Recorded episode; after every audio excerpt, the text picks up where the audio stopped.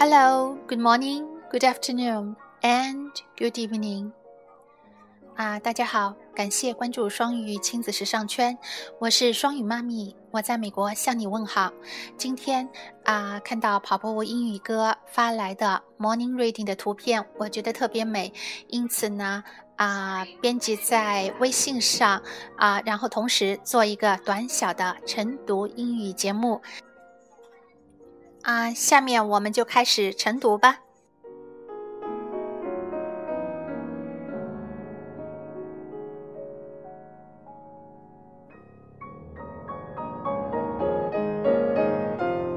双语亲子 Morning Reading People who are satisfied appreciate what they have in life and never worry about how it compares to what others have.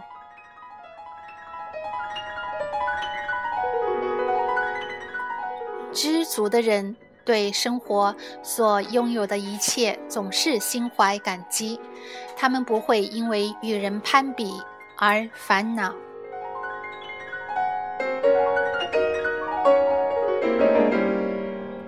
People who are satisfied appreciate what they have in life and never worry about how it compares to what others have.